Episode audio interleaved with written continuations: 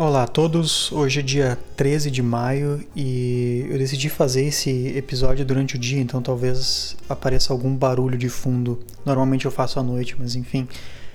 Um, esse, esse episódio é sobre três, quatro e-mails, na verdade, que eu recebi nas últimas duas semanas e eu tô tentando fazer um sistema assim mais econômico e rápido para que eu consiga pelo menos responder algumas dessas perguntas. E esses quatro e-mails, eles de certa forma tocavam num assunto comum, que é mais ou menos o seguinte: o que, que eu mais aprendi tendo vindo estudar aqui, né, comparado a ficar no Brasil, por exemplo. E eu acho que esses quatro, eu não sei se são quatro ou três e-mails, mas eles, eles são variações dessa pergunta. Então, algumas pessoas perguntam coisas do tipo: o que que tu acha que te fez evoluir mais quando tu foi estudar aí, etc. Ou seja, qual é a qual é o grande destaque que tu daria em termos de aprendizado em estudar aí, né? O que, que realmente mudou na tua vida pessoal nesse sentido, talvez, né? E eu decidi falar sobre essas perguntas não porque eu acho que essas perguntas sejam extremamente úteis para as pessoas, mas eu acho que a resposta para essas perguntas pode, pode ser muito útil para as pessoas que estão pensando em fazer uma pós-graduação fora do Brasil, estudar fora do Brasil e até morar fora do Brasil de uma certa forma e vocês vão entender por quê. E eu acho que assim, um, a coisa que eu mais aprendi vindo estudar aqui e, e morar aqui é ter noção da minha própria realidade. E o que eu quero dizer com isso é o seguinte: Uh, falando da vida de estudante primeiro, e, e, eu acho que vai ficar claro por que, que isso pode ser extrapolado para a vida de um não estudante também. Basicamente é o seguinte: um, a primeira grande coisa que eu tive que aprender ao vir para cá é lidar com a frustração. E eu acho que tem duas coisas que são essenciais uh, na vida, que é saber lidar com frustração e saber lidar com fracasso. E essas duas coisas estão obviamente relacionadas, né, direta ou indiretamente. E eu acho que essa foi a principal coisa que eu aprendi a, ao vir para cá. Eu poderia resumir nessas duas palavras: frustração e fracasso. Por que, que eu estou dizendo isso? Porque no Brasil, uh, em termos de estudos, eu nunca tinha me frustrado.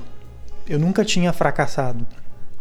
Eu sempre fui aquele aluno que, que ia bem nas coisas e tal, sem muita dificuldade. Eu não fiz também um, uma graduação em uma área muito complexa, então Letras, eu já disse isso algumas vezes, letras no Brasil não é um curso extremamente complicado, então é possível se formar sem nenhuma grande dificuldade se a pessoa for minimamente dedicada. Não precisa nem ser tão dedicado assim. E no Brasil, toda vez que eu fazia provas e trabalhos e, e escrevia coisas, eu ia bem, eu nunca tive nenhuma dificuldade. E naquela época, a minha. O que, o que acontece quando, quando a pessoa vai bem nas coisas? A gente tende a achar que a gente é bom naquilo. Né? A gente chega à conclusão: bom, se eu vou bem nas provas, se eu tenho boas notas, se as pessoas falam bem, enfim, de mim como aluno, isso deve querer dizer então que eu sou um excelente aluno. E isso faz com que a gente, de certa forma, crie um, um certo ego, né? Quer dizer assim, a gente passa a ter a impressão de que então a gente sabe aquele assunto. E como a gente está lá na zona de conforto, a gente sempre fica com essa impressão, enfim. E como eu não tinha nenhum fracasso, eu nunca me frustrava também. Então eu nunca tinha, por exemplo, assim, eu ia para uma aula e ouvia um assunto e não entendia. Isso não, não acontecia. Então eu não, eu não tinha assim, nenhuma grande dificuldade, não tinha nenhuma frustração. E quem nunca se frustra e quem nunca fracassa, corre um sério risco, de, quando fracassar, o tombo ser super grande. E, e a, a, minha principal sensação quando eu cheguei aqui foi essa.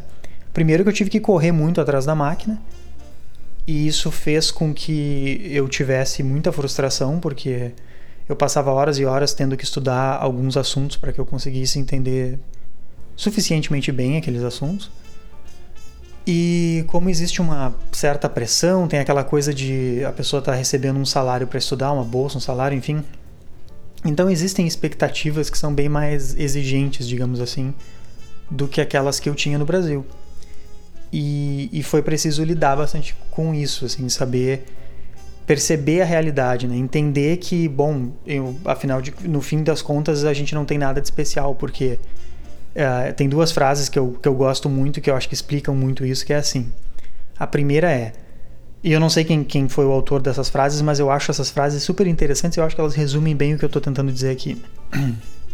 E eu acho que responde os, os e-mails esses que eu recebi sobre ah, qual é a principal diferença, o que, que eu mais aprendi. A primeira frase é a seguinte: se a gente está numa sala e a gente é o melhor aluno daquela sala, de duas uma, ou a gente é um gênio, ou a gente está na sala errada. E é bem, bem, bem mais provável que a gente simplesmente esteja na sala errada, porque gênios são raros, né? E, e depois que eu vim para cá, eu entendi exatamente o significado dessa frase. Porque eu sempre, quase sempre na minha vida, estive em uma sala de aula em que eu era um dos melhores alunos ou o melhor aluno. E isso faz com que a gente tenha uma ilusão de que a gente é super bom, de que a gente está super acima da média. Só que na verdade a gente só está numa sala em que o resto das pessoas estão muito aquém da média muitas vezes. Então isso nos dá uma falsa sensação de, de conhecimento, por exemplo. E a segunda frase é a seguinte: se o aluno de pós-graduação nunca se sente burro, ele está fazendo a pós-graduação errada. Ele está no lugar errado. E no Brasil, eu, eu nunca me senti assim completamente incompetente. Nunca me sentia tipo, nossa, eu não sei isso, eu deveria saber. Porque eu não tinha muita exigência e então essas, essas são as coisas que eu mais aprendi vindo para cá. E isso pode ser extrapolado para a vida não estudantil da seguinte forma. Eu já falei em outros episódios que que a vida aqui é bem mais competitiva, né? Isso vale para o mercado de trabalho. Então aqui também vai ser preciso, mesmo que a pessoa não venha fazer uma pós-graduação, que ela venha procurar emprego como qualquer pessoa, aqui também vai ser preciso lidar com a frustração de não conseguir emprego mesmo tendo um excelente currículo. E isso no Brasil não é tão comum. Porque no Brasil, se eu tenho um currículo excelente, se eu falo, enfim, mais duas línguas, dificilmente eu não vou conseguir um bom emprego. Claro, bom é um é relativo, né? mas é bem provável que eu não vá ficar desempregado se eu tenho um excelente currículo e falo inglês e espanhol, enfim. E aqui não, porque. Bom, primeiro porque eu sou imigrante, eu venho de outro país, as pessoas não me conhecem e tudo aquilo que eu já falei em outros episódios. Então eu acho que as duas coisas que são mais importantes, e isso vale tanto para quem vem estudar quanto para quem vem morar, é lidar com a frustração e lidar com o fracasso. É é saber que a gente vai tentar certas coisas e a gente não vai conseguir. Ninguém que eu conheço aqui consegue tudo aquilo que tenta. E no Brasil eu conheço muitas pessoas que conseguiram tudo que tentaram. Mas aqui eu não conheço ninguém na, na pós-graduação daqui, pelo menos na minha área, que tenha conseguido as, todas as bolsas que pediu, que tenha conseguido o primeiro emprego que apareceu, enfim, isso é simplesmente utópico, não existe. E, e no fundo, hoje eu percebo que quanto. É aquela coisa, né? Quanto antes o fracasso acontecer, melhor. Porque aí a pessoa desce daquele. Digamos assim, daquele patamar alto que vem pré-programado na nossa cabeça, que, que vem do Brasil. Né? Porque o que acontece é aquilo. Pessoas do Brasil que vêm fazer uma pós-graduação no Canadá, elas são lá no Brasil pessoas que, enfim, são consideradas estudantes excelentes. E muito provavelmente são pessoas que nunca tiveram dificuldades acadêmicas. E chegando aqui, essas dificuldades vão aparecer. E, e é preciso saber lidar com isso. Né? Então, essa é a principal coisa que eu acho que eu aprendi.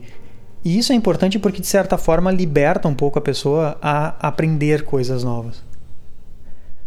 Porque aí a pessoa se dá o braço a torcer, ela, ela assume a possibilidade de que ela não sabe várias coisas e que ela vai errar. O problema de quando a gente nunca se frustra, quando a gente nunca fracassa, é que a gente quer manter essa situação de nunca errar. E quando a gente quer evitar qualquer possível erro, a gente arrisca menos.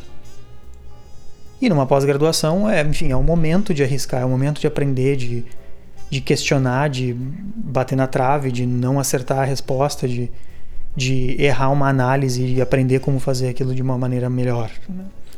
Então é essencial ter esse espírito fazer, errar e daí aprender e evoluir.